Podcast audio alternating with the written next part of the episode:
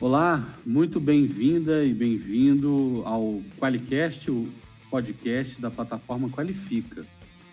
E, gente, esse episódio de hoje vai ser sensacional, porque eu estou aqui com talvez os maiores experts em gamificação, metaverso, tecnologias de ruptura, né, que podem ser aplicadas na sua empresa, na sua escola e tudo mais.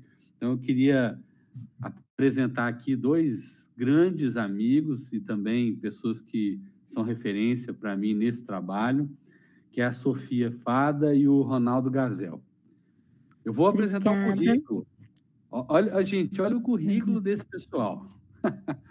Eu sei que se a gente for falar de, de, graduação, né, a gente tem cada qual uma trajetória, mas hoje, né, gente, a Sofia é, é CEO e fundadora da Criativar, junto com o Gazel, né, Gazel? É uma, uma parceria aí longa, né? Mas a Sofia tem uma, gente, uma vasta experiência como diretora de conteúdo, coordenadora de conteúdo, roteirista, é uma jornalista formada pelo FMG, não é isso, Sofia? Isso mesmo. Gente, eu aqui vou ficar muito tempo apresentando o currículo da Sofia. E como eu tenho hoje um outro convidado, gente, o, o Gazel, eu já conheço há uma longa data. Ele sempre foi uma referência em design de games. Todas as palestras que a gente fala de design, design de games, gamificação, tecnologia emergente, a gente chama o Gazel. Então, o Gazel tem, cara, já fez trabalhos muito legais em empresas como Cartoon Network, ArcelorMittal, Hyundai, Localiza, Burger King, então, assim, gente, experiência em empresa o Gazel tem, né? Ele é um, um tecnologista, né? É um cara da criatividade. E isso é só um resumo, vocês vão conhecer essas duas pessoas fantásticas. Faltou alguma coisa, gente? Não, tá perfeito. Isso, e a gente só tem que agradecer aí estar tá junto nessa discussão. E não só a discussão, nessa construção de coisas novas e novas tecnologias e, e novas possibilidades, né? Nossa, demais. E o Rafa, você falou uma coisa interessante, que hoje em dia as pessoas têm mais dificuldade em se definirem ou se sintetizarem em um parágrafo ou dois. Eu dei uma enxugada no meu currículo, eu estava achando muito pedante, né? Porque você começa a querer botar tudo. Pô, deixa eu botar isso aqui também, que é legal e tudo. Aí ia para alguma palestra, alguma coisa, o cara, pô, bicho, esse, o cara ficava assim, achando que eu estava querendo até pagar de fodão, né? E não, é, não era o caso, de jeito nenhum. E aí, cara, é ah, foda porque. Não, não, Rafa, você é um cara que lida diretamente com isso. Antigamente, sei lá, 20, 30 anos atrás, você falava, cara, o que é que você é, né? Aquela pergunta mais essencial. Você já ia logo em seis ou sete profissões para já definir logo qual era a sua. Ah, eu sou advogado, mano, sou médico, sou TI, acabou. Não, troço horizontalizou, né? Então, o que, que eu quero dizer? Papel aceita tudo. É aquela coisa, você vai no LinkedIn, né? Dá para você dourar a pílula à vontade, né? Total, né? Então, assim, isso é um desafio grande, definir, achar um rótulo. Eu gosto até de falar que. Vai lá, desculpa, eu tô falando vagabundo. Não, não, que isso, Gabriel. Sabe por quê, cara? Isso que você falou é, é, muito interessante, porque outro dia eu fiz uma, um podcast e uma pergunta que eu fiz para a pessoa, falei assim, gente, carreira ou carreiras? Porque se a gente olhar, né, assim, a, a trajetória da Sofia, a minha, a sua, Ronaldo, Cara, a gente vai por, vai Não tem caminhos. um resumo, né? É, caminhos fluidos. Não é linear. Claro. Você falou uma coisa interessante. Na Mitibus foi uma empresa que eu abri em 2012, na época. A gente tinha uma, uma ideia que era assim: quem entrasse lá não, não teria que ter um título que sintetizasse e que não fosse careta. E como a Meatballs era uma empresa que tinha um conceito todo de gastronomia digital interativa, então você tinha, tinha lá o Maître Gourmand, você tinha o meu caso, que era o glutão e degustador. Então eu chegava, no, por exemplo, eu cheguei pro, na época para o Pimentel, que a gente fez uma realidade aumentada para ele na época, campanha. Aí eu falei, prazer, eu sou Gazel, eu sou glutão e degustador. O cara falou assim, hum, pensou assim, o que esse cara tá fazendo aqui? Por que glutão e degustador? Glutão por ser ávido por tecnologias e vivências, e degustador porque eu gostava de experimentar, experimentar cada coisa que era feita lá dentro da empresa. Então, assim, é um exercício bobinho, mas, né, é, não, mas, tá válido, né? Ô, gente, a gente hoje né, vê né, no LinkedIn as pessoas, em vez de falar, ah, eu sou advogado, sou bacharel nisso e tal, eles ainda colocam frase, eu ajudo pessoas. Eu... Isso mesmo. Cara, gente, o Gazel, você falou um negócio que para mim é, é, o seguinte, cara. É, independente de, de, você colocar as coisas no currículo, a, a, pessoa pode achar você pedante ou não com uma linha ou 15 linhas. Isso é, isso é do outro, né? Mas, de qualquer forma, eu acho muito legal, gente, porque nós estamos conversando com pessoas que são da área de comunicação, do design, e que, de alguma forma, hoje... Foram para a né, tecnologia. Né, comandam né, uma, uma empresa que é, que é referência, e nós vamos falar disso. Mas eu, eu queria... Tem uma coisa que eu aprendi com a, com a galera da, da que trabalha com diversidade, e que a gente, como está no, podcast, né, muitas pessoas estão nos ouvindo, para a gente trazer um pouco de quem nós somos, a gente faz uma audiodescrição.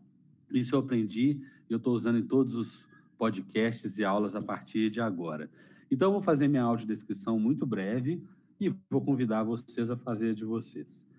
Galera que está nos ouvindo, eu sou um homem branco, é, eu tenho olhos verdes, uma olheira profunda já, né, decorrente da, da vida, é, tenho o nariz um, um pouco grande, barba, bigode, minha barba é maior do que até eventualmente meu cabelo, está ficando grisalha.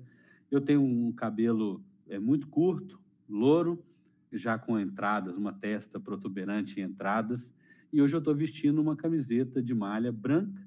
E atrás de mim tem um fundo branco, que é uma cortina persiana. Vamos lá. Ok, pode ficar, Zé.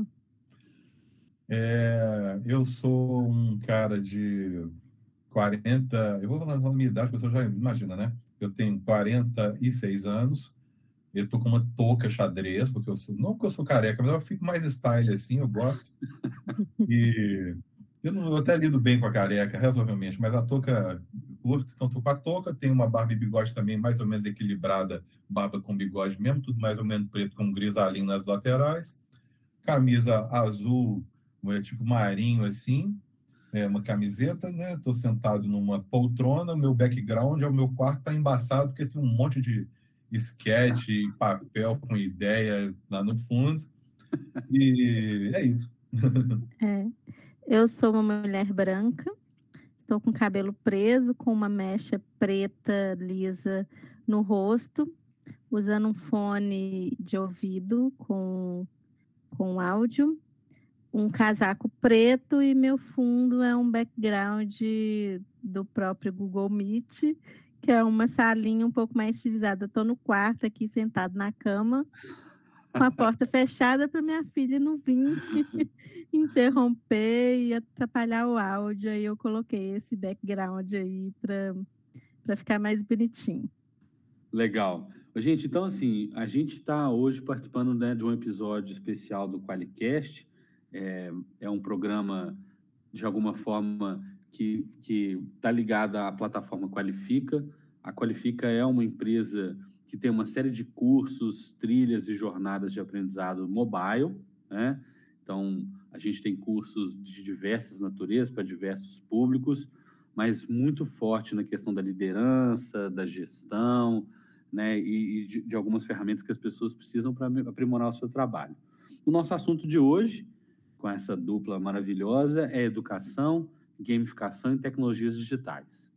E aí, gente, eu queria já lançar uma, uma pergunta já polêmica, assim, né? Vocês que, de alguma forma, é, trabalham com muitas empresas de educação, são considerados uma edtech de sucesso, o que, que vocês consideram inovação na educação e o que vocês consideram educação inovadora? São duas coisas diferentes, eu queria que vocês explorassem isso aí. É, eu acho que o principal na educação, se você for pensar em inovação na educação, o que é inovação? Né? É você fazer uma coisa nova, é uma coisa disruptiva. Mas, se você for pensar na educação, ela tem que estar é, alinhada com o objetivo da educação em si, que é garantir acessibilidade para todos e, e uma educação melhor para todos. Então, a inovação dentro da educação, ela só faz sentido se ela melhora, na minha opinião, é, esse processo da educação, ou melhorando é, a acessibilidade, ou melhorando é, o, o, entendimento, né? Tem várias maneiras é, de se inserir uma inovação na educação, ou uma questão, uma, mais uma ferramenta de gestão, de processo, ou uma, uma inovação que vá mexer no processo da educação, que é no aprendizado em si. Tem a inovação que, que tem a ver com aprendizado e a inovação que tem a ver mais com, com todo o aparato que a educação, que uma escola tem que ter, um aparato de empresa mesmo, porque a escola, uma universidade é a empresa. Então, tem tem aplicativo aí de agenda, né, para aproximar a escola de pais, é, aplicativo é, de boleto digital, que são mais aplicativos que têm a ver com a gestão da escola, com o negócio escola. E tem aquelas inovações que levam, é, que melhoram o aprendizado, né? É, eu até sou mais afeita a esse tipo de, de óbvio, né? De inovação, que é, é a questão de, de você, é, por exemplo, uma ferramenta de texto, de correção de redação, é, tudo tem a ver com aprendizado, mas uhum. também é uma ferramenta de apoio para professores, né? Que melhoram aquele é, o processo dos professores. Então, eu acho assim, dentro da educação, a inovação em si, ela tem que estar à disposição do professor, do aluno e do processo de educação como um todo. Agora, uma educação inovadora, e quando a gente fala em inovação, nem sempre é tecnologia, né? Pode ser um processo também. Então, a educação inovadora, na minha opinião também, nem sempre tem a ver com tecnologia. Pode ser uma forma de ensinar é, diferente, pode ser um processo diferente, pode ser uma sala, um, uma escola sem, sem salas de aula, é, uma escola que mistura todas as. Que não tem segundo, terceiro, quarto, quinto ano, que os alunos estão juntos. É uma escola que ensina através de projetos e não só é, uma escola que não tem prova. Então, é um, um ensino inovador nem sempre é um ensino que usa tecnologia, pode ser uma forma diferente, né? De legal. ensinar. E aí, Gazel? Poxa, legal, Sofia, gostei. Estou refletindo aqui. Cara, é uma. Ainda respondendo a sua pergunta original, né? Você perguntou assim, qual seria a diferença, eu falar sobre é, a inovação na educação e o que, que seria a educação inovadora, não é isso? Isso aí. Eu acho que nesse caso aí tem muito a ver com quem que nós estamos colocando no centro da discussão, eu acho. No primeiro caso da, de uma, da inovação na educação, eu, eu enxergo da seguinte forma, é quando você coloca o processo de educação no centro do debate e começa a analisá-lo de forma de uma forma mais global, de uma forma universal, né? É, os processos mais comuns, recorrentes e tudo, e começa a pensar a educação de, de, de diversas formas, né? Desconstruir ali os processos e pensar na educação. É, e na, na, de como é que você inovaria, fazer, faria, né? aperfeiçoaria os processos ali de, né, de educar dentro do, da educação. E uma educação inovadora, eu já vejo mais, a minha interpretação é mais assim, o usuário está no centro. Então, na verdade, eu vou pensar não o que, que eu devo melhorar os processos de educação, mas o que, que eu devo fazer de uma forma holística, de uma forma geral, né, para que o processo de aprendizado, ou seja, entre o aprendizado que, que é mais, que não é mais do que você se propor a cumprir alguns tipos de objetivos, ao atingir alguns tipos de resultado. O aprendizado requer um pouco de saber o resultado. Tem aquela velha história, né? O cara chegou na rodoviária e falou: "Ah, me dá uma passagem aí e tal". A pessoa falou: "Quanto você é? Você quer? Ah, não sei. Só que só sei que eu quero ir, né? Então, assim, é, tem muita gente que está vendo na faculdade ou em outros é, ambientes, né, no próprio MOX mesmo, vários tipos de ambientes de aprendizado, às vezes a pessoa não sabe exatamente o que ela quer. Então, acho que uma, uma educação inovadora, ela passa por isso, de fazer, de trabalhar melhor a entidade do aluno, deixá-la, empoderá-la, né, é, apresentar ferramentas de todos os tipos e conectar realidades, de forma que o processo educacional seja ele de quais fontes forem, quais combinações técnicas e conceituais forem, que eles ajudem o, o, o aluno, e nisso eu já trago o gancho da gamificação, uhum. que é uhum. uma coisa muito interessante, que é o quê?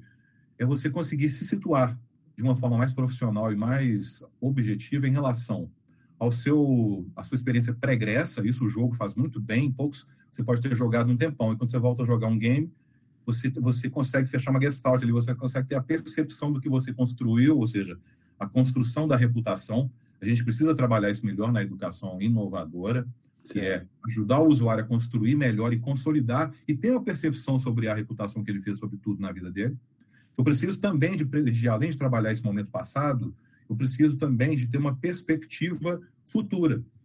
Então, eu tenho que trabalhar melhor isso, trabalhar melhor para o usuário, as, as questões existenciais dele, realmente, né, os porquês, as perguntas difíceis, né?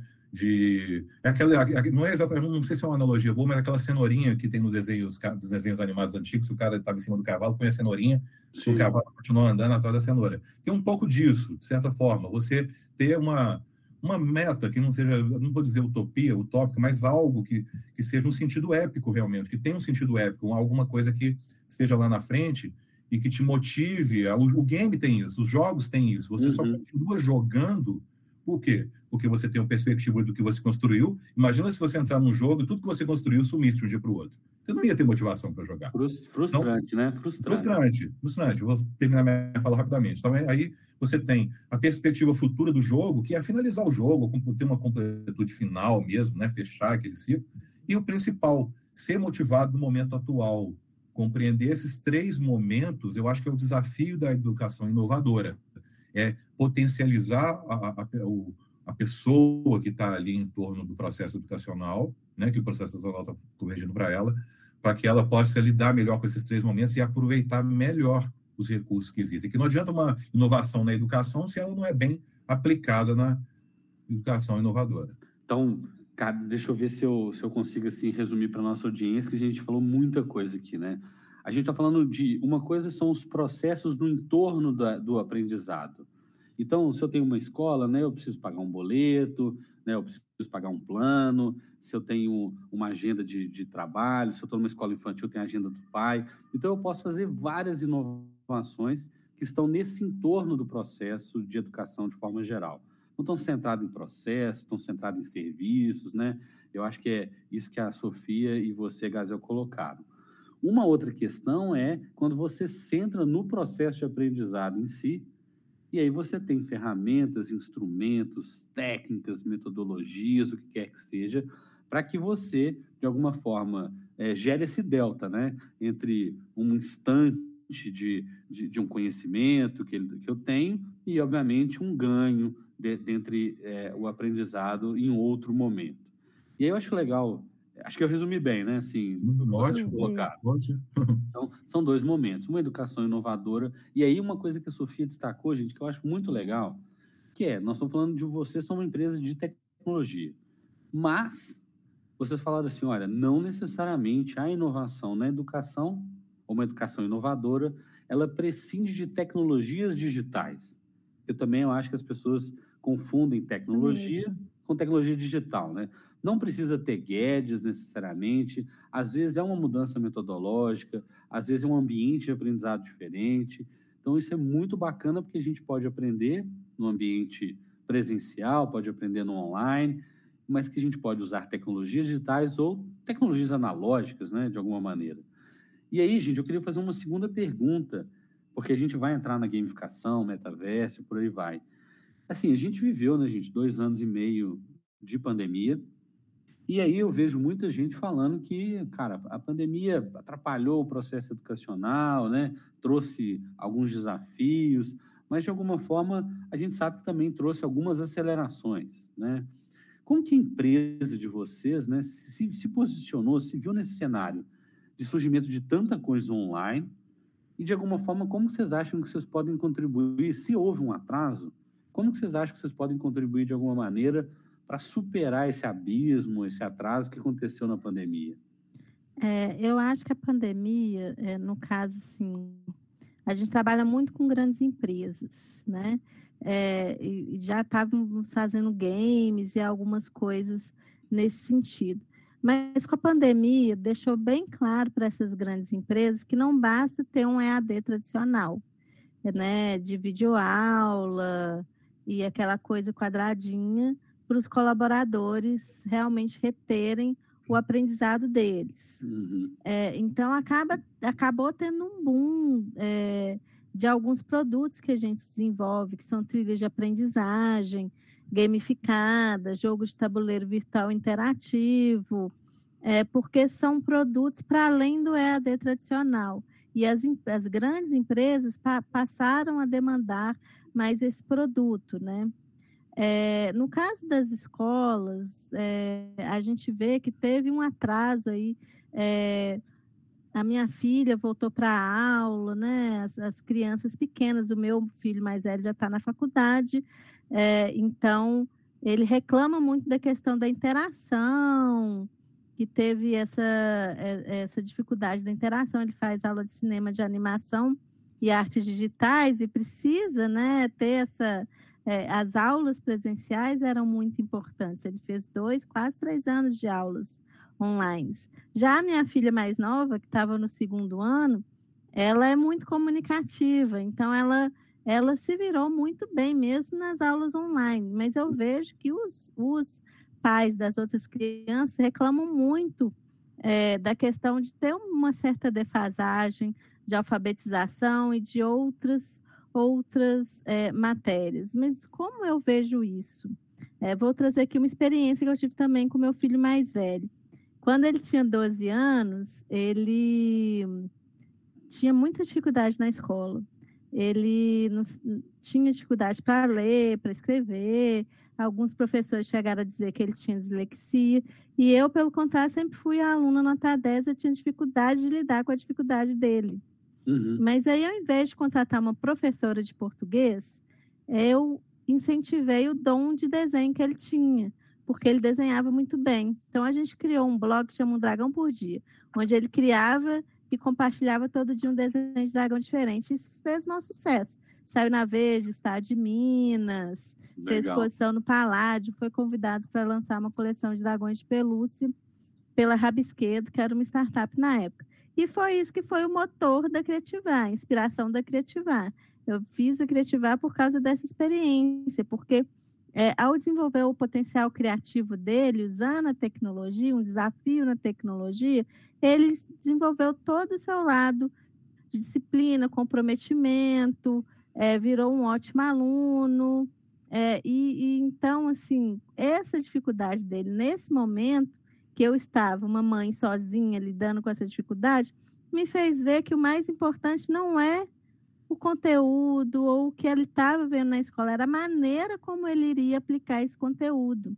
Então, quando veio a questão da pandemia, que eu vi muitas mães nervosas, nossa, meu filho vai perder o ano, dois anos tendo aula online. O que, que são dois anos na vida dessa criança, sabe? Uhum. É, e o conteúdo, é, é a forma que ele vai aplicar o conteúdo, e, e ele, dentro de casa, poderia ter outras experiências, é, aprender com uma receita e com outras coisas, né? Então, isso acabou, é, nem é uma coisa da Criativar, né? Foi uma coisa de uma experiência minha, é, acabou me deixando mais tranquila para passar essa tranquilidade para as pessoas também. Agora, no campo da tecnologia, como que a Criativar pode é, ajudar essas escolas, ou, é, ou universidades que estão com essa defasagem, né? É, a gente tem uma plataforma, o Bookmaker, onde é, crianças, alunos, pais, professores criam suas histórias, é, o Videomaker também criam é, animações, etc.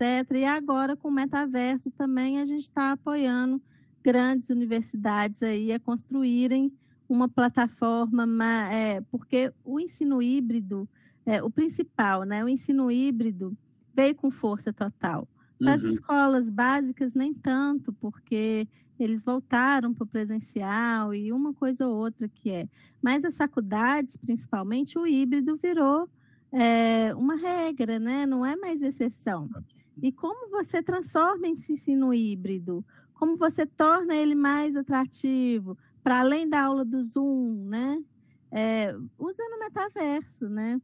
É, e o que é metaverso? Isso aí é, é, é não, não, próxima não. pergunta, só, exato, não vou falar exato. sobre isso agora. Eu, eu, eu, vou passar a pergunta para o Gazel, mas assim, eu, eu acho que tá. você destacou, cara, coisas que são muito importantes. Eu acho que eu também sou pai de uma criança, que eu, uma vez eu acho que eu comentei com você, né, Sofia, numa reunião que a gente estava tendo, que a minha filha estava cantando uma ciranda cirandinha, gente, com dois aninhos e meio, no Zoom com os coleguinhas é. em casa, assim. eu achava aquilo surreal, assim. É. Porque, de alguma maneira, gente... É, é muito é, importante a interação nessa faixa é, etária, né?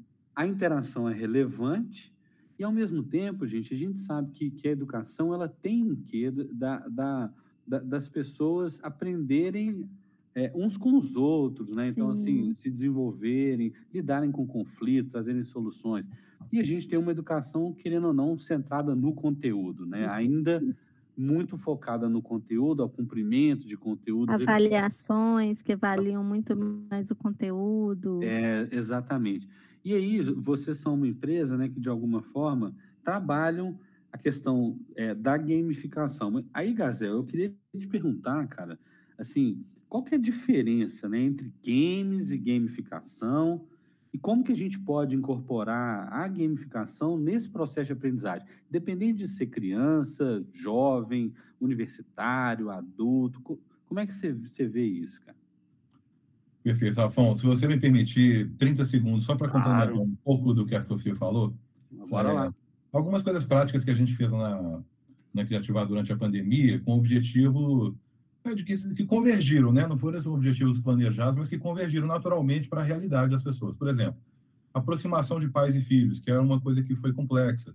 Os, muitos pais não estavam acostumados com a convivência tão intensa e os filhos também não, né? Então criou-se ali aquela aquela convivência em algumas situações. A gente, eu, eu não sou pai, sou pai de 13 gatos, que deve dar o trabalho de meia criança, provavelmente. Né? Depende do Mas... ciclo né, do gato, né?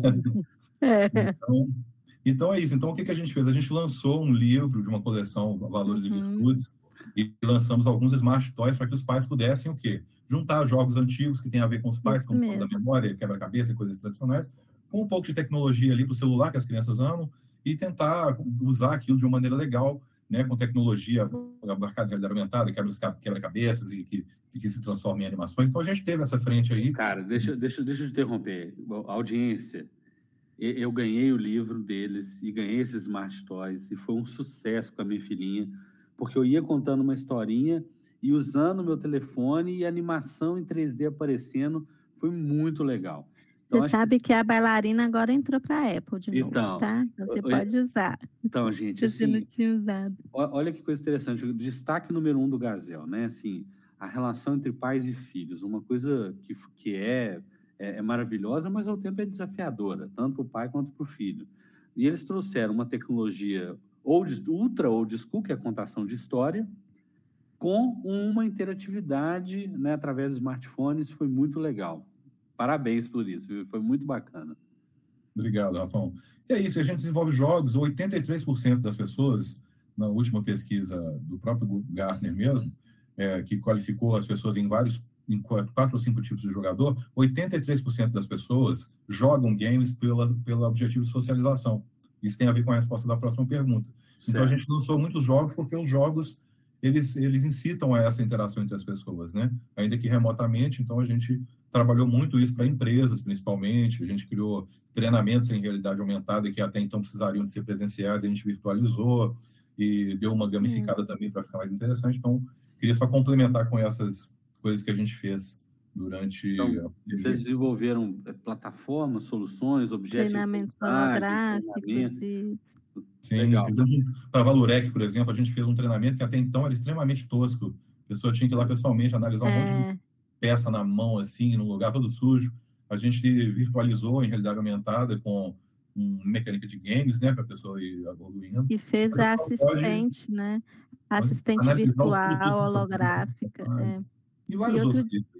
Outro dia passou no Fantástico aquele cirurgia no metaverso Sim. e estava mostrando a assistente lá virtual holográfica, que foi exatamente o que a gente fez para a Valorec há dois anos atrás, né? Legal. Dois, não, três, né? Foi 2019. Nossa, já fiz tudo. é, foi 2019. Gente, então assim, o, o Gazel ia explicar um pouco para a gente né, essa, essa coisa da gamificação uhum. e dos games, né? Que são, são coisas que eventualmente as pessoas confundem. Nossa, isso é uma pergunta muito essencial. Acho que é a pergunta básica, essencial para sobre gamificação, né?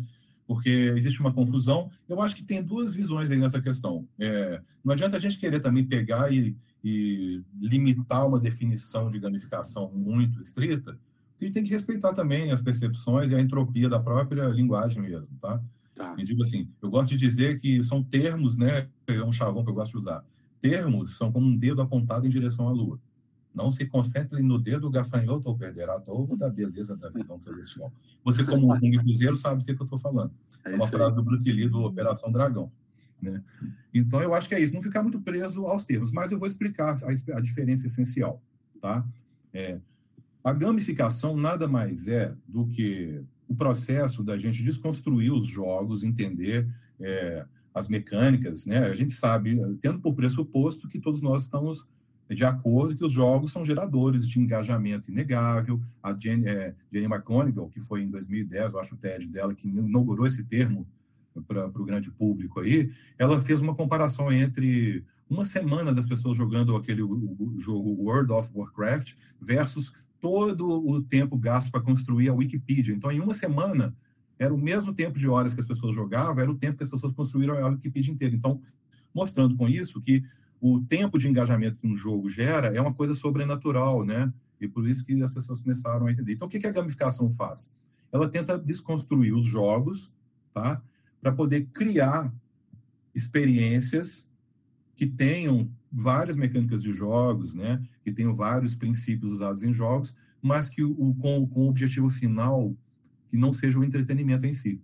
Né? Legal. Assim como a gente fala exemplo, a diferença do design para a arte, vamos dizer, são perguntas difíceis, né? Eu, uhum. eu, gosto de simplificar que o design ele é muito objetivo, ele tem objetivos muito claros para resolver. E ele usa vários fins para isso, inclusive artísticos.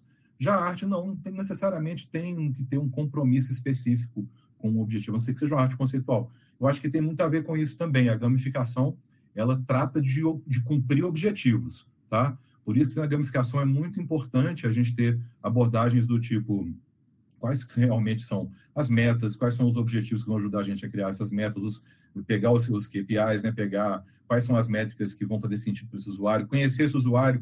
Normalmente o pessoal que trabalha com design tem que é, fazer desenho de personas e tal. A gente também faz a gamificação, só que a gente cria com um viés de jogador. A gente faz uma ficha do jogador, balanceia os atributos do jogador. Então, no final das contas, do jogo, uma, uma, gamificação, ela pode ser até na forma de um jogo. Ela, a gente pode usar vários tipos de, de ferramentas diferentes. Só que o objetivo no final nunca vai ser exatamente o entretenimento. Ainda que seja interessante e traga entretenimento, é, o entretenimento não é o carro, o trem que está embalando isso tudo. Tá? Uhum. Tá? existem objetivos específicos, por exemplo, a mudança de cultura numa empresa, às vezes é um processo duro, difícil, às vezes uma mudança de currículo, coisas que são traumáticas, coisas que são difíceis, né? A gente pensa, pô, na, sem a gamificação, a gente pensa em fazer o quê? Ah, vamos fazer uns vídeos institucionais, vamos fazer uns comerciais, vamos fazer uns, né, uns e-mails legais, uns, umas cartilhas, para tentar. É a forma tradicional que a publicidade usa. Então, a gamificação ela vem como uma forma de usar os jogos para criar né, processos mais é, orgânicos, que as pessoas elas se, se tenham mais aderência. Só que tem um detalhe para fechar, que é o seguinte: é, nem toda gamificação ela, ela funciona da maneira correta, correta, porque a gamificação ela tem que seguir o, a, digamos, a arquitetura do que é um jogo, né? Ela tem que ser antes de tudo um jogo, tá? A gamificação, é. mas que ela e o jogo ele tem várias características. Tem quatro características essenciais, mas uma delas ela é essencial, que é a auto-inserção. E é o que todo mundo busca.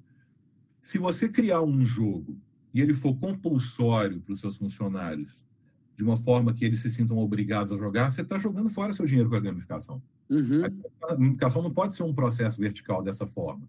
A gamificação ela exige realmente muita sensibilidade para poder compreender, compreender os, jogadores, e as suas motivações, justamente porque, assim como imagina uma máquina de fliperama, que é do nosso tempo, né? Antigamente você tinha isso, você tem nos shoppings hoje, mas antigamente era mais comum você ter na rua. É, o fliperama ele representa essa vontade do usuário em querer jogar. Ele vai lá, compra uma ficha, coloca, ele está dizendo, eu quero jogar, uhum. eu me uhum. interessei por isso e estou jogando. A gamificação tem que ser assim também, ela tem que ser, não pode ser compulsória, na minha opinião, não, não deve ser, né? Um processo, e ele tem que ser construído de tal forma que o usuário, ele, diante daquilo, no processo de discovery, né, que o pessoal chama de discovery, né, a partir do momento que ele tem consciência daquela realidade, que ele sinta as motivações para poder avançar e fazer o onboarding, né? E aí sucessivamente. Então a gamificação ela também trabalha esses momentos específicos. Não existe uma gamificação só que dura para o usuário a jornada dele inteira. Certo. A gamificação precisa ser pensada nesses momentos, no, no discovery, no onboarding, no scaffolding, em todos os momentos.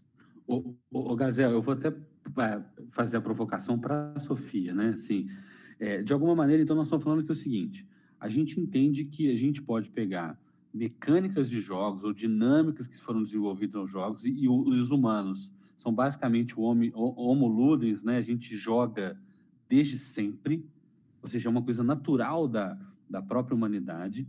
E a gente pega algumas mecânicas e a gente faz com que um processo de aprendizagem ocorra. Né? Então, de alguma maneira, é, um, um, um, uma empresa como a de vocês que trabalha gamificação, ela, ela faz um escaneamento, ela entende a, a realidade, onde se quer chegar, e aí você vai construindo dinâmicas para gerar engajamento, para que o, que o usuário queira participar, esteja é, imerso naquilo e tudo mais. Acho que é isso que resume o processo de gamificação. E aí, Sofia, eu, eu queria te perguntar, né, como é, a gente já trabalhou em alguns projetos juntos, né? Eu fui cliente de vocês. Como é que você acha que, que essa gamificação, é, é como que a gente pode incorporar esse elemento de gamificação no processo de aprendizagem, no, no mais óbvio, na educação, seja corporativa ou seja uma educação mais formal? Como é que a gente incorpora isso? É, a gente pode é, rever alguns processos, né? É, principalmente nessa questão do EAD, é, é, o que a gente tem feito muito em grandes empresas, aquilo que eu falei, e além do EAD tradicional. Então, a gente pega uma trilha gamificada, uma trilha de aprendizagem gamificada, e o colaborador, ele vai ter uma trilha de alta aprendizagem. Ele vai é, andar por um caminho e com uma tutora virtual que vai dando as orientações para ele, ele vai interagindo com os desafios e jogando minigames ali, é, que vai é, dar para ele essa retenção do aprendizado, vai oferecer várias outras é, soft skills ali nesse, nessa trilha que ele vai andando e ao invés dele assistir uma aula é, passiva, de forma passiva, ele vai andar nessa trilha gamificada, jogar os games e aprender de uma forma ativa, porque ele está interagindo com aquele conteúdo de uma maneira diferente. Mas isso é uma das formas, né? uhum. né? A gente pode também oferecer uma experiência imersiva, é, de acordo com algum conteúdo. E aí é essa questão, é pegar o conteúdo e como vamos trabalhá-lo esse conteúdo dentro do game, criar um storytelling do game, né? Criar um cenário igual a gente fez para vocês, né? Criar o cenário do game, é, qual que vai ser a identidade, é, como que a gente vai inserir os conteúdos ali dentro, quais são os desafios que o jogador vai vivenciar ali dentro. É, e como que ele vai interagir com esses conteúdos para aprender esse conteúdo de uma maneira diferente. Pode falar. Pode, pode Sim, falar, Gabriel. Queria complementar um pouquinho o que você falou. Se você pensar bem, o processo que a gente estudou, a própria escola em si, ela já é meio que gamificada. Uhum. Se você pensar bem, o que, que é um provas, ano letivo? Né? Né? É. O que, que é um ano letivo? É um jogo muito ruim, na verdade. É. Não é um jogo auto-insensível, é um jogo que você já começa com 100 pontos, se você pensar e bem. Assim, assim, né? pontos, e a cada prova que você fazia, você estava correndo o risco de perder pontos, na verdade. Certo. Então, assim, então você começa a analisar que, que existem processos antigos que existem até hoje nisso aí, né? É, uhum. e, e, aí, quando a professora fala assim, gente, eu vou dar um ponto extra, não brilha o olho de todo mundo? Brilha, é. Por quê? Porque você está saindo daquela coisa ali de um jogo que você só está... Você faz os, os trabalhos escolares que valem pontos, né, para complementar. O, o, o, então, assim, de alguma maneira, acho que a gente é, compreendeu e a audiência também deve ter compreendido que é o seguinte: a gente está sempre em processo de aprendizagem de alguma coisa. Eu preciso, Sim. às vezes, na empresa, aprender sobre uma nova cultura, ou entender um novo processo, ou eventualmente mesmo me capacitar com alguma soft skill, né, que é uma habilidade socioemocional, ou uma hard skill, um conhecimento que eu preciso ter. E a gente pode usar o game, a gamificação como esse processo que faz com que esse, esse processo seja fluido. Uhum. E o uhum. game, por outro lado, então, é um, é, um, é, um, é um conjunto de regras ou alguma coisa com algumas metas e tudo mais. Eu acho legal vocês falarem isso, porque, ah, em tese, gente, a educação tem sempre um objetivo de aprendizagem. Sim. seria a meta. E eu vou usando um método, uma metodologia para poder alcançar aquilo. Eu queria que vocês me contassem um pouco, né? Quais, quais seriam, assim, se uma empresa né, não tem gamificação nem nada, quais os primeiros passos que uma empresa, uma, uma pessoa pode, pode dar para usar efetivamente a gamificação na vida, ou nos, principalmente nos negócios, né? Quais são essas dicas que vocês dão como uma empresa especializada nisso? A Sofia, quer começar? É, eu acho que a primeira, o primeiro passo é fazer um exercício interno de analisar né, os processos e quais desses processos caberiam essa, essa gamificação. Né? É, às vezes a empresa começa com uma coisa pequena, um processo pequeno, e ela vai entendendo como que vai é, é, inserir aquele game na rotina, até indo ampliando, é, buscando desafios maiores ao longo do tempo, né? É, é, mas acho que a primeira coisa é mesmo realizar esse, esse trabalho, esse exercício interno de ver os seus processos e onde caberia essa gamificação. Né, Gazel? Demais, demais. Vou complementar. Ô, Gazel, e complementa, e eu acho que você, até, acho que você uma vez me provocou, porque também as pessoas querem gamificar tudo, né? E eu acho é. que a é. Sofia está trazendo esse ponto, eu acho que você também é um bem crítico, assim, cara, nós não vamos gamificar tudo, certo? Pois é, quem assiste muito Black Mirror tem essa, essa dúvida mesmo, né?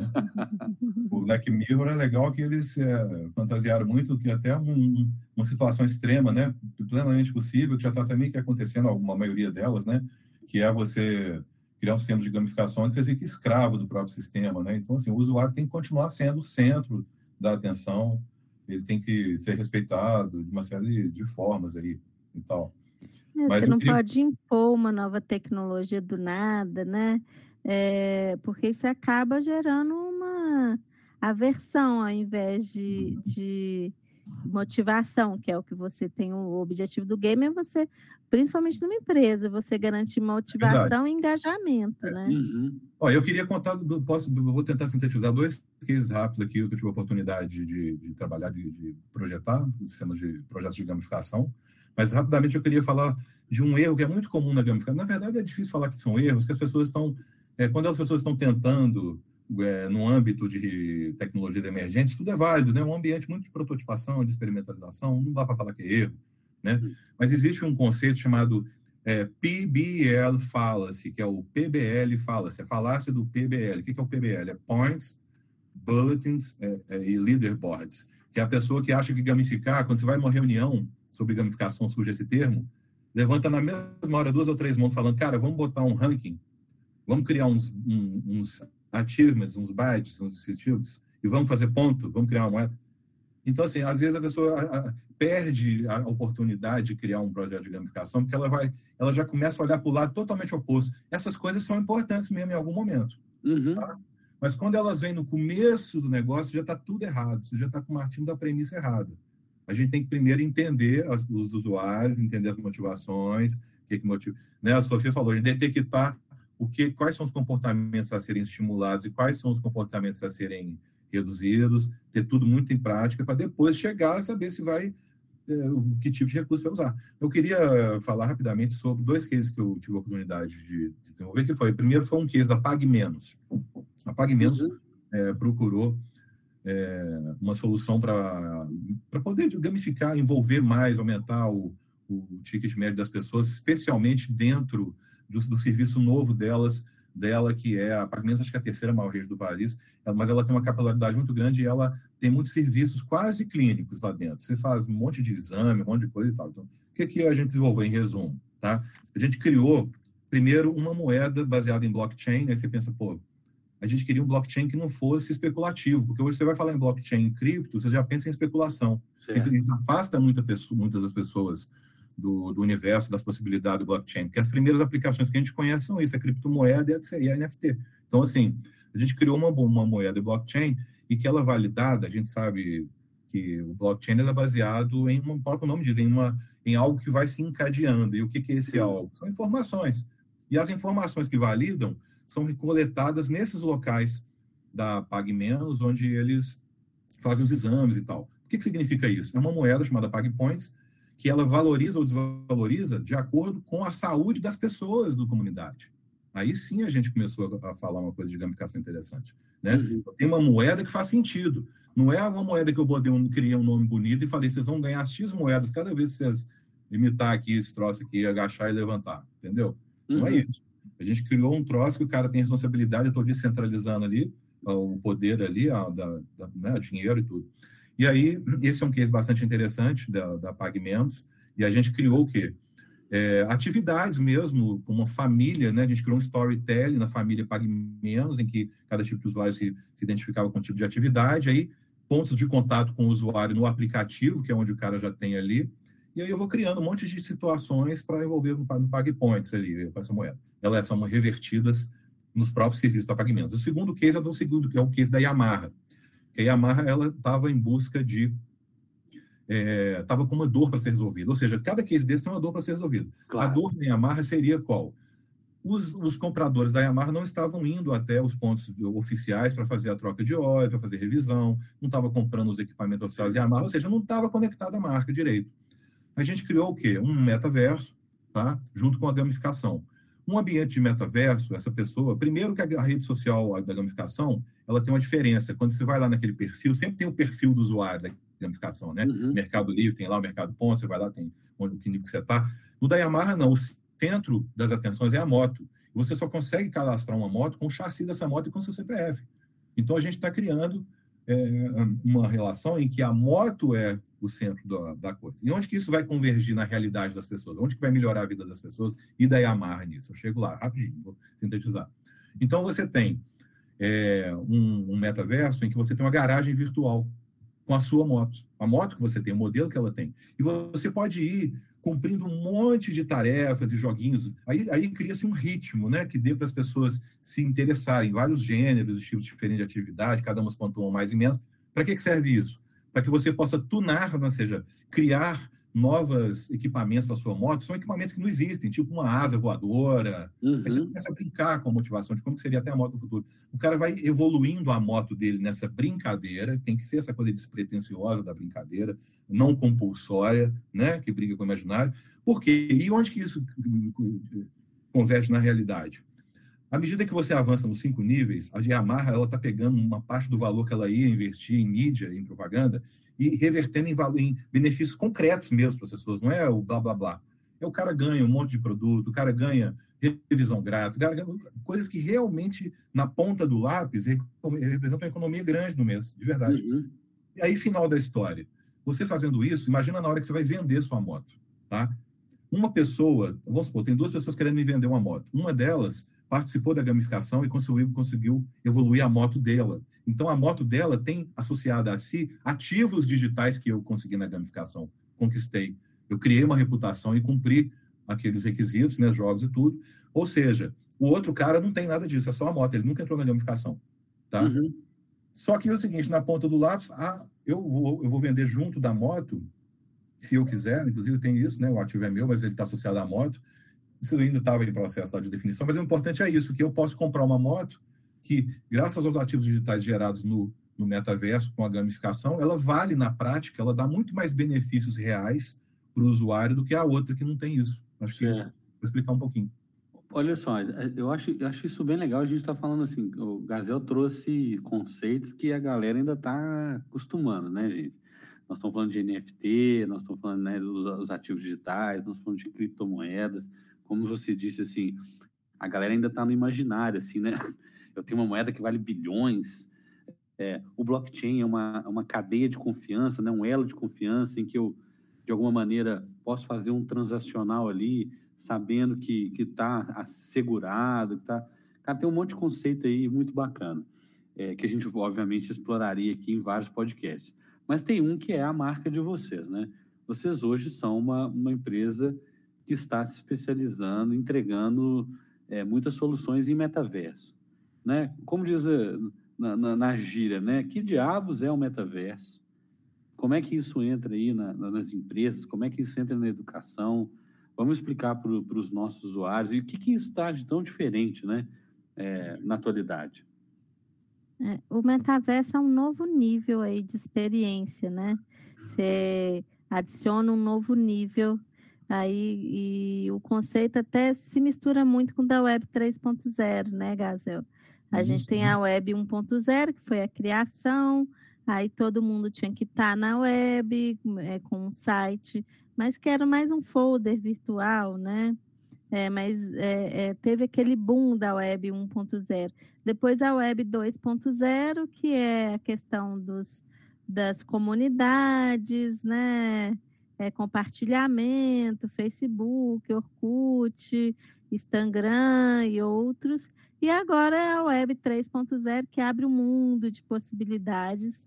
E aí dentro tem o metaverso, que é uma nova, um novo layer aí de experiência, né? Uma nova camada é, unindo real com virtual, né? Você trazendo para a experiência web outras experiências, a realidade aumentada, virtual, é, os avatares 3D, até alguns hologramas, né? Ou pseudo-hologramas em alguns momentos, e criando uma nova é, perspectiva aí de interação entre as pessoas. As pessoas vão passar a interagir de uma maneira diferente nesse metaverso, né? Uhum. É, e, e, assim, tem várias aplicações, tanto na educação quanto para negócios, é, na a, a, o ambiente híbrido, né? De, de trabalho.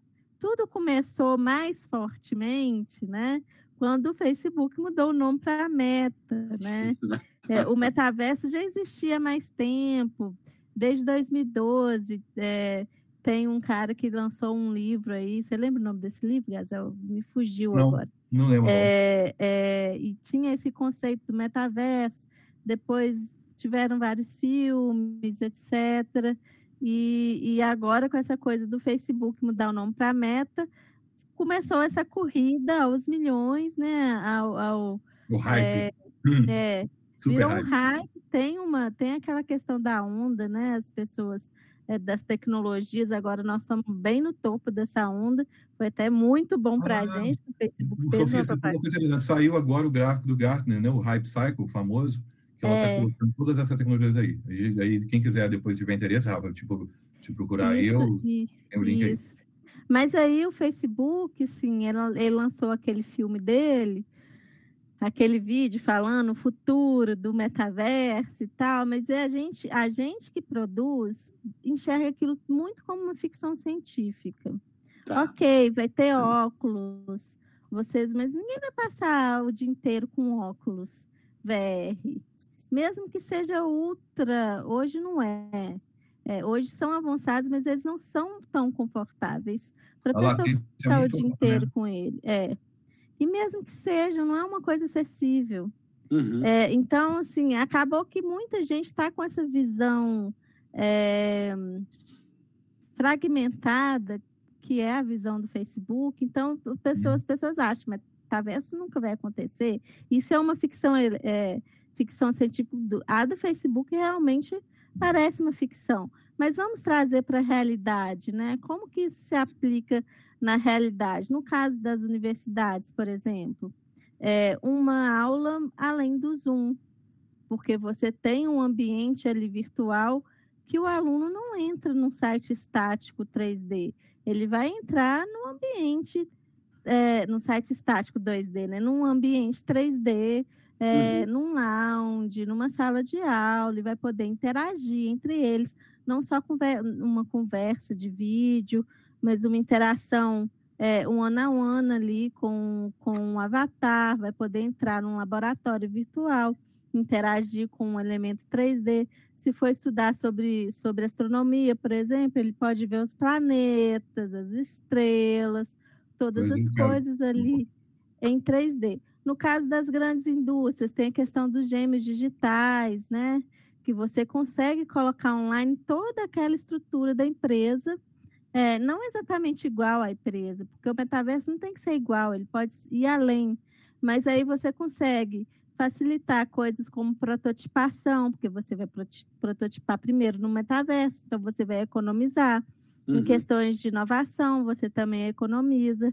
É, em questões de convivência de equipe, equipes globais, porque ali no metaverso você está aqui no Brasil, mas está convivendo, está é, tá interagindo com o cara que está lá nos Estados Unidos de uma maneira muito próxima da interação híbrida, né? Uhum. É uma questão de simular é, um ambiente real. E uma loja, por exemplo, uma coisa que a gente tem feito muito, né, Gazel? Showroom virtual.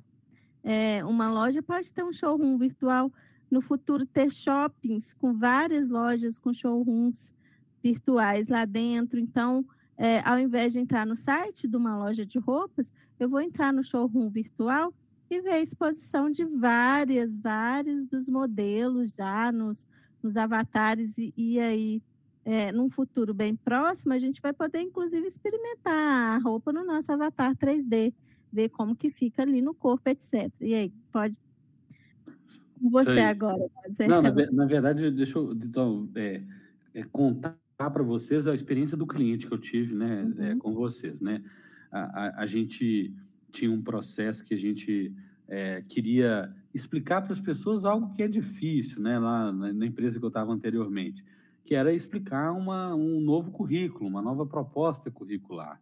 Isso não é trivial, gente. Geralmente nós professores escrevemos textos de 60, 70 páginas para explicar é, todos os elementos do currículo. É uma coisa complexa e eventualmente muito chata, né? Nossos professores Sim. são muito chatos. E, e aí a, a, a, gente entrou em contato com a Criativar, né, né, nessa empresa, e a gente falou, cara, como é que a gente transforma isso em algo que seja acessível para os diferentes públicos? E aí tem toda uma discussão sobre como se comunica com o aluno, como comunica com o professor, como se comunica com gestores escolares. E aí o pessoal desenhou para gente né, um, um, uma realidade em que eu podia criar um meu avatar. Eu acho que isso já é um processo muito bacana. Eu podia criar um avatar, gente, totalmente diferente do, do que eu sou. Né? Eu podia criar um avatar meio alienígena, várias cores, vários cabelos, roupas, gêneros e tudo mais. E essa experiência era guiada né, por um outro, por um, né, por um outro personagem. E esse personagem vai te guiando num processo em que você vai ir jogando de alguma forma né, né, imersivo nesse, nesse novo mundo e explicando o que a gente queria explicar no final das contas. Eu acho que o que a Sofia é, trouxe né, é, é, relevante por quê? Porque a gente teve, como vocês, vocês disseram, uma primeira camada de web em que eu estava ali, era publicadores, né, blogs, sites, etc. Isso mesmo. A gente buscou um segundo momento ter mais interação, então a gente troca foto, a gente troca texto, a gente interage, e a gente chegou nesse momento que essa camada em que eu posso optar pela sincronicidade, ou seja, estar junto com alguém, mas um outro ambiente, um ambiente, vamos dizer assim, vitaminado, mais lúdico, um mais lúdico ou, ou eventualmente 3D. Fanta, fantasioso e tudo mais, né? Eu acho que, que, se for resumir o que você está falando é mais ou menos esse processo. Isso, isso mas, mesmo. Mas aí, Gazel, o que, que é buzz, o que, que é hype demais, o que, que é real, cara, assim, porque as empresas hoje querem contratar, né? Todo mundo quer ter essa experiência. Virou uma coisa assim. É, outro dia eu estava conversando com uma, até foi indicação sua, que é o pessoal de direito que quer ah, fazer certo. a conciliação online. Aí a sócia, online não, no metaverso, que online sei, já é. A sócia falou uma coisa assim: olha, eu quero entrar no metaverso, eu não sei como, mas eu sei que se eu não entrar agora, daqui a cinco anos eu vou poder nem existir, porque eu sei que os meus clientes podem inovar antes de mim. Certo. Aí eu falei com ela assim: vou gravar essa sua fala e vou mostrar para todos os meus clientes, vou colocar no meu site. Gente, vocês imaginam, né? Advogado querendo é. advogado, algo super, uma, uma profissão com muito protocolo, com muita coisa, quer entrar para o metaverso. Ou seja, isso é, tá na boca de todo mundo. Mas isso o que, que é, o que, que é, é firula, Gazel? O que, que, né, o que, que, que ainda está atrapalhando a consolidação de uma tecnologia bacana? Uhum. como algo que ainda está aí, é, de alguma maneira, ainda é muito no confete, muito no enfeite. O que, que você pode dizer sobre isso, cara? É, isso aí, isso aí é verdade. A gente vive, a gente tem que entender a realidade do hype, que ele vai existir, está acontecendo, ele é inevitável e não adianta correr contra a corrente. Então, naturalmente, como você falou, as empresas estão realmente querendo entrar de alguma forma, não sei como, mas eu quero estar dentro desse negócio, né? Então, assim, nós que somos profissionais, a gente tem que, que tentar orientar da maneira mais ética possível. Eu posso perfeitamente aproveitar o hype e começar a vender um monte de coisa aí, falar que é metaverso. Não vai levar a lugar nenhum, né? Sim, exatamente. Só é, exatamente, um marketing sem, vazio. Sem exatamente nos aprofundar exatamente o que problemas que a gente vai resolver, que dores vão ser resolvidas aí com esses metaversos. Então, tem muita gente que está preocupada muito mais em entrar do que resolver algum tipo de problema especificamente. Né? Então, onde é que a gente entra? Em várias frentes aí diferentes. A primeira delas é o que nós estamos fazendo aqui agora, tentando desmistificar um pouco e entender o que é o metaverso. E é o que eu queria só complementar rapidamente a questão das gerações da web, porque o metaverso ele também não surgiu apenas uh, em relação ao. A Sofia citou a questão do, do Facebook, foi que lançou o hype e o, nome, né? É. mercado. Mas, na verdade, o que acontece? Para a pessoa entender o metaverso, ela vai ter que entender o, o, um outro termo que é a Web 3.0, que eles são iguais e andam juntos, tá? E o surgimento da Web 3.0, ele veio por causa do colapso da Web 2.0. Qual foi o colapso? É o que a gente está vivendo agora. Se vocês falaram muito bem, a Web 2.0 ela veio para deixar o usuário como protagonista e durante muito tempo foi, a gente se sentia protagonista e as redes davam um ferramental para que a gente se comunicasse, visse a timeline de cada um, postasse o nosso vídeo no YouTube e tudo mais. Agora a gente viu que isso não é mais assim. Nós viramos realmente um produto muito consolidado e as empresas estão, entre aspas, tiktokizando a experiência geral. Então, o Facebook, por exemplo, ao invés de ser uma ferramenta, uma interface onde você consegue acompanhar a timeline das pessoas que você segue, passou a ser apenas, tá, cada vez mais, a passos largos, é uma empresa que te fornece conteúdo. Então, as big techs elas estão voltadas muito à publicidade e conteúdo. Então, isso gerou, de certa forma, todo mundo está insatisfeito com qualquer rede social. Você pode perguntar para qualquer um.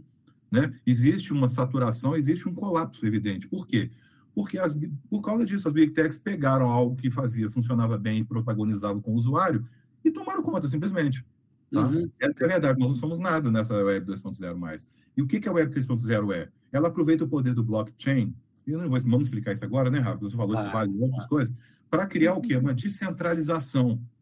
Não precisa entender exatamente como funciona, mas eu vou tirar o poder da Big Tech, vou criar dentro de um metaverso ou seja, num ambiente que seja 2D ou 3D, mas que seja um ambiente conceito em que as pessoas que estão ali, elas validam as suas presenças e, vamos dizer, alguns trabalham com espaços, terrenos, é tão comum a gente ouvir falar isso, né? Comprou uhum. um terreno lá no Decentraland ou no Sandbox, tudo bem. É porque esses terrenos são limitados, tá? Então, isso é que você compra o terreno ali, na verdade, você está tudo que é gerado ali dentro de negócios, tudo que é gerado ali dentro de conversa, de experiência, não passa na mão da Big Tech mais. Ou seja, você está você está voltando o poder para a mão das pessoas de novo. Então, acho que isso é importante a gente, a gente deixar claro que o metaverso tem esse sentido também. E sabe o que eu estava refletindo sobre isso? Eu estava até comentando com a Sofia. Você chega no seu Facebook, você vê lá no meu lado, tem quase 5 mil amigos, entre aspas. Né? Sim. Desses 5 mil amigos, eu, eu realmente me interesso lá por, sei lá, 10, eu gosto de, de um... Eu falaria 3.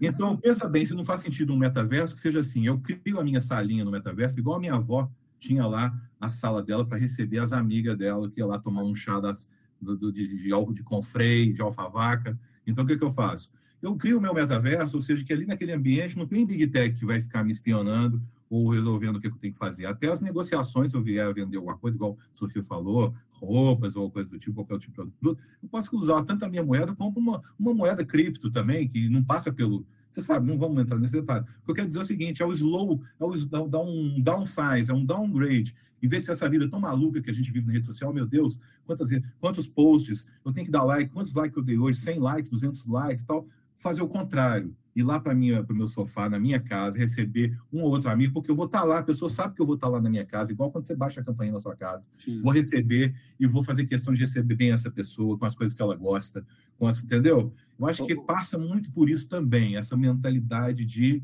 criar uma nova web, um, assim como a gente começou a fazer os sites na web 1.0, era o nosso sítio web lá, né, que a gente dava uhum. o endereço e tal, a gente vai meio que voltar a fazer isso, só que agora a gente tem um monte de recursos 3D, realidade aumentada, cara um monte de coisa. O, o eu acho que você tocou num ponto, cara, que eu, que eu, eu, nunca ouvi é, uma discussão tão pertinente. Então, lá, é, tem um hype de metaverso. Todo mundo quer ter. É como se assim, ou um gym digital, eu estou aqui na minha sala de jantar, eu quero um ambiente que eu vou lá, não sei o quê. Mas acho que a essência da coisa as pessoas estão perdendo. que, como você falou, assim, a gente tinha lá, vai, visita meu blog. Eu, eu tinha o Clausewitz com limão, que, é, que era um, um blog eu tinha, que eu sou especialista em, em guerra, guerrilha e terrorismo, as pessoas não sabem disso, né? É, e eu escrevia sobre coisas muito ácidas sobre esses assuntos, né? Então, e, e era o blog, todo mundo tinha um blog, vários, etc. Aí a gente foi para um outro momento que você trouxe um termo assim que obviamente está tá desafiando todo mundo, é que todas as redes sociais viraram TikTok. Eu tenho que fazer vídeos, dancinhas, assim, né? É, meio que obrigatório. Meio que obrigatório. Eu tenho que curtir muita coisa, eu tenho que postar Aqueles vídeos com Reels. Era legal virou uma imposição. Palavrinhas. Exato. Então, esse está sendo um desafio das redes sociais para a galera toda, é. exato. E aí a gente está chegando num ponto que você está dizendo, o metaverso, apesar da dimensão do hype, todo mundo quer ter, ele traz de novo a possibilidade da sincronicidade, da interação entre os sujeitos Isso num mesmo. outro ambiente. O que é uma antítese em relação, uma ambiguidade em relação ao Facebook que está encabeçando isso. Certo. Isso é, uma coisa que eu não consigo, não, Mas o Facebook está encabeçando para o Horizon que é para. Sem dúvida, é verdade. Para é trabalho híbrido, né? Não é, ele não vai ser a não vai ser um metaverso aberto. Metaverso não, tanto que você precisava, agora mudou um pouco, você precisava de e ter E até tem a questão do Facebook. óculos também, é. Não, então, tem toda uma parafernália e tudo é. mais. Ou seja, esse tiro que o Facebook deu, na verdade, ele está fazendo, ele está iluminando um espaço, é. ele, né, um foguete. E o povo está tá indo muito mais para lá do que para cá. Isso, a gente está enxergando muito mais coisa do é. que o é. Facebook começou a provocar. Entendi. Não, então, assim, não, não tem dúvida que, por exemplo, num processo de aprendizagem, eu posso, né, como eu falei assim, eu tenho uma plataforma com uma série de cursos, existe uma, uma gamificação e, obviamente, vocês como empresas especializadas vão falar, é, Rafão, talvez vocês possam melhorar a gamificação. Mas também, como a gente né, tem conversado muito sobre, cara, podemos criar, ao invés de das minhas aulas, né, aula do aula no MBA, a gente tem um, um MBA online, eu vou dar uma aula síncrona. Ao invés de usar uma dessas outras plataformas Não, que a gente está fazendo, e para o metaverso. E aí eu vou ter uma conversa com dois, três avatares, que na verdade são alunos, estão ali, tira uma dúvida, traz essa sensação mais de novo. Interação, sincronicidade, exclusividade. Mais próximo do real, né? Simulando a experiência real, só que mais lúdica, porque tem a hum. questão dos avatares certo. e das outras coisas. E essa questão que você falou mesmo, da sincronicidade, né? Que é justamente unir o né? real com o virtual, assim, né? E se a gente um cria uma moeda, a gente potencializa ainda mais isso. Porque a gente cria, a gente pode criar universos literalmente paralelos, assim, vivos e orgânicos, com. Né, isso é legal, o poder de criar moedas que são iguais a da PagMenos. É uma moeda que só funciona para a saúde. E ela valoriza se as pessoas ficam saudáveis. Então, Sim. é nessa vibe que eu, que eu, pessoalmente, acredito que o metaverso vai ser construído. Não, e acho que vocês também, como são né, é, dois designers e, e, geradores de conteúdo, estão falando assim, gente, tudo tem que fazer sentido dentro de uma narrativa. Hum. Ela não pode ser criada por ela mesma, né? Assim, não é um fim em si mesmo. Então, gente, eu, eu. Que é aquela coisa, a gente fala muito uma coisa que eu, eu acredito muito. A tecnologia é commodity, né? Qualquer uhum. um pode fazer a tecnologia, pode desenvolver a tecnologia. O negócio é a forma de aplicar essa tecnologia. Total. Sofia, é, a criatividade não é commodity. Né? A história não é commodity. Que, tipo, a gente falou um monte de coisa aqui e tal, eu até deixei a minha fala até um, um pouco mais complexa, você tentou ser um pouco mais objetivo e tudo, eu viajei um pouco mais, mas a verdade é o seguinte, em relação ao metaverso, todo passo é um passo válido, desde que você saiba o que você está querendo. Certo. Então a gente costuma fazer o que nesse sentido? A gente tem uma dinâmica com os nossos clientes, é. a gente faz uma imersão com, é, mediada para que as pessoas possam, durante um, dois dias, a gente faz uma imersão usando o Miro e outro, ou, outros tipos Sim. de. Né? Para que as pessoas possam compreender o que, que elas óculos, realmente querem, o que, que né? não querem, o que, que é, o que, que não é, as vivências, porque aí depois disso, dessa imersão, elas estão mais aptas a poderem se situar melhor. Então, esse é um primeiro passinho. Hum. Né? E outra coisa, as pessoas podem começar a fazer. Eu não preciso ter um metaverso com criptomoeda nem nada. Eu posso simplesmente criar uma sala virtual que eu possa receber pessoas lá dentro, transmitir coisas ao vivo. Então, assim, é, é legal. É, eu recomendo que as pessoas deem um passo consciente nesse sentido. Né? É, é legal. isso. Seja simples, mas firme.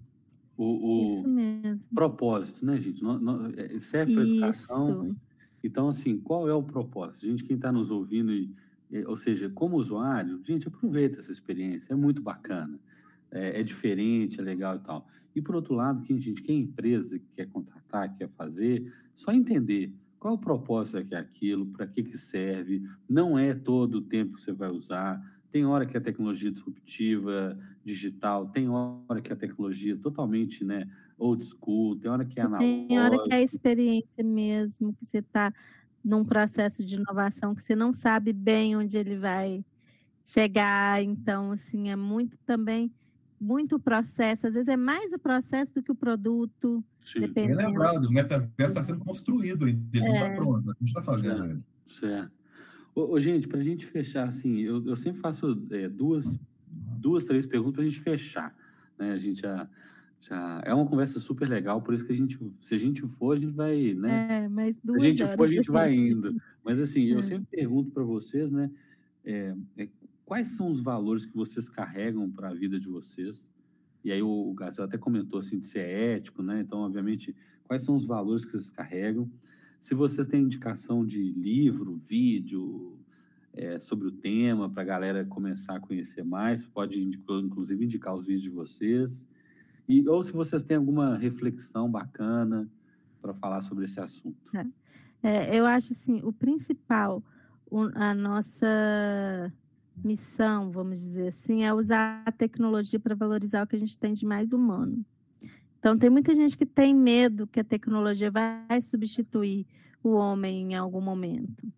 É, ela, pode, ela não vai substituir o homem, ela vai substituir algumas ações, mas o homem nunca. E, assim, o que a gente carrega com a gente é aquela questão principal também da criatividade. É, é, uma coisa, tem uma palestra que eu dou, é como preparar nossos filhos para um futuro que não sabemos como será. Então, uma coisa que eu sempre falo no final dessa palestra, o que a gente tem que ensinar nossos filhos? Tudo aquilo que uma máquina não faz, que é empatia, amor, é, criatividade. Criatividade tem algumas que eles programaram elas para, mas não é a mesma coisa, né? É criatividade. Então, é, é isso, sim. Até, como eu disse, a tecnologia é commodity. O, o diferencial é a forma de usar essa tecnologia. É. É, e, e, sempre valorizando o que a gente tem de mais humano, assim, né? É, eu acho que não só na criativar, mas para os nossos filhos, para os nossos parceiros, para o mundo todo, assim, é, é uma coisa que a gente tem muito, até com a nossa coleção valores e virtudes, né? Com os nossos livros, é, os nossos smart toys, é valorizar a conexão entre as pessoas, né? Usar a tecnologia, é, a, as nossas tecnologias, elas criam conexões relevantes uhum. entre a empresa e os colaboradores, ou empresa e, e professor e o aluno, professor e aluno, são sempre conexões mais relevantes que a gente cria. Né, Gazel? E assim, Legal. assistir, para assistir. Tem um livro que eu adoro, que é o Criatividade S.A., que conta a história da fundação da Pixar. Eu adoro esse livro. Legal. É, de filmes, assim, é, eu tenho vários filmes de tecnologia que eu assisti, porque quando. É, o primeiro que eu assisti foi o do Facebook, inclusive. Mas eu era redatora de agências de publicidade nessa época. Aí o que, que eu fiz? Meu marido, né, porque era meu namorado, eu fiquei uma semana falando com ele que eu ia ter ideia de uma tecnologia para mudar de área, né? Aí acabou que deu, né? Acabei me, me, mudando de área mesmo. Depois, aquele filme do Steve Jobs, que conta a história de vida dele. Uhum. Já foi um filme que eu vi quando eu já estava imersa na Criativar. Então, eu fui vendo a trajetória dele, etc.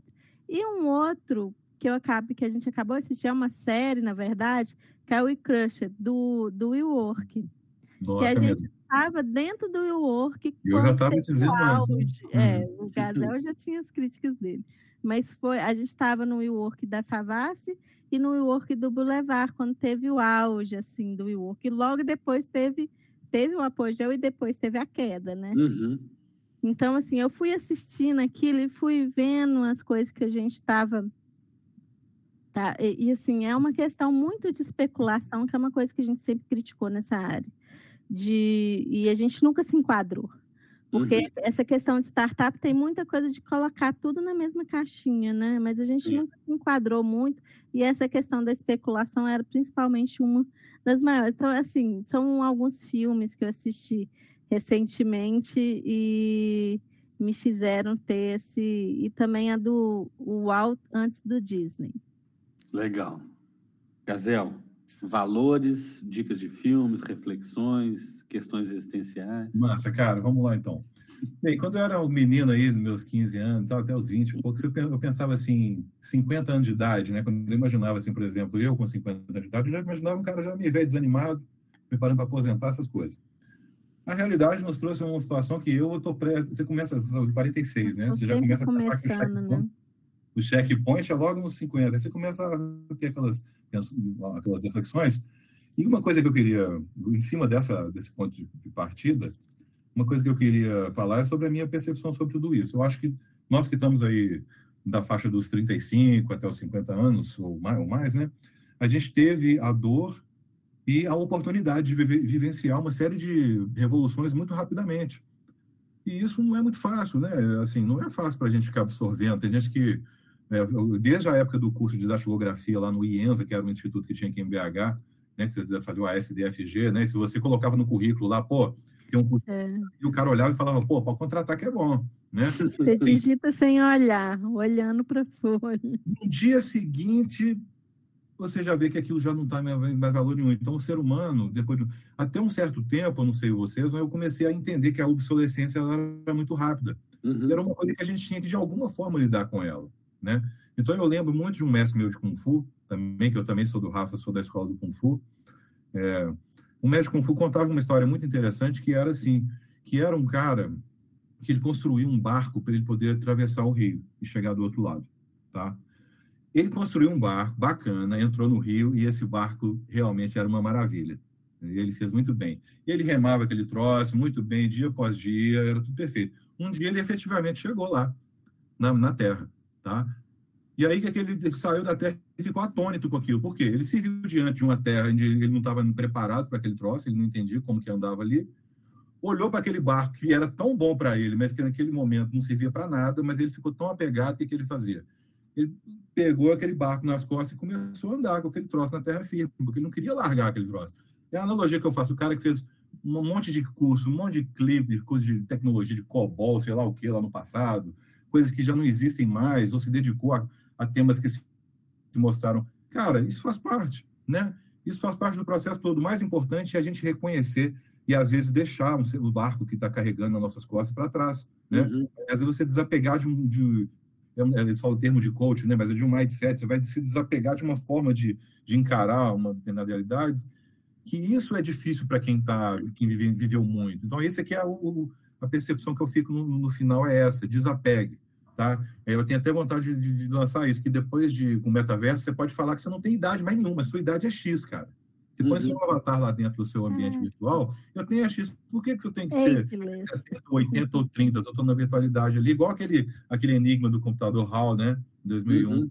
É, então, assim, eu acho que é muito por aí. Quem está mais ou menos se identificando aí com essa história é isso. Reflita sobre o que, que você está carregando nas costas e não está vendo, que está te, te, te, atrapalhando a enxergar a nova realidade, sabe? É, é tirar mesmo debaixo do tapete, abrir a caixa de Pandora, para seguir em frente nesse metaverso e tudo mais o que vier. O, o Gazel, então assim, pessoal, né, Sofia, Gazel, vou, vou agradecer muito a participação de vocês. É, de verdade, cara, a gente tem assunto assim para conversar é. horas, né? Eu acho isso legal que o Gazel trouxe, porque é o seguinte: hoje um dilema que a gente vive, que a gente quer mostrar para o nosso estudante, é que, cara, não adianta nada também você ficar empilhando diploma, certificado, porque a vida é muito dinâmica. A gente eventualmente começa numa carreira, eu comecei lá nas relações internacionais e de repente fui para a inovação, né? E agora estou é, no, no, empreendedorismo, mas ao mesmo tempo cuido, trabalho com saúde mental, yoga e tudo mais. Então, assim, gente, é, é essa jornada, tem hora que a gente vai ter que deixar o barco para trás, tem hora que a gente vai ter que entender que serviu aquele momento, eu acho isso muito legal. Mas, ao mesmo tempo, com esse olhar, vamos dizer assim, curioso, né, para essas tecnologias que estão vindo. Então, eu agradeço vocês dois. Né? A Criativar, como eu disse, é uma edtech parceira nossa, amiga nossa. A gente respeita vocês muito. E esse foi o nosso podcast para falar, dentre vários assuntos, metaverso, tecnologias emergentes, educação. E é isso, pessoal. É, obrigado é, mais uma vez a vocês dois e a gente se vê num próximo episódio, né? Obrigada aí pelo convite e obrigada, pessoal, pela audiência. Agradeço, agradeço também pela oportunidade de falar, foi muito legal, dá vontade de ficar falando mais, né? A gente junto é. aqui.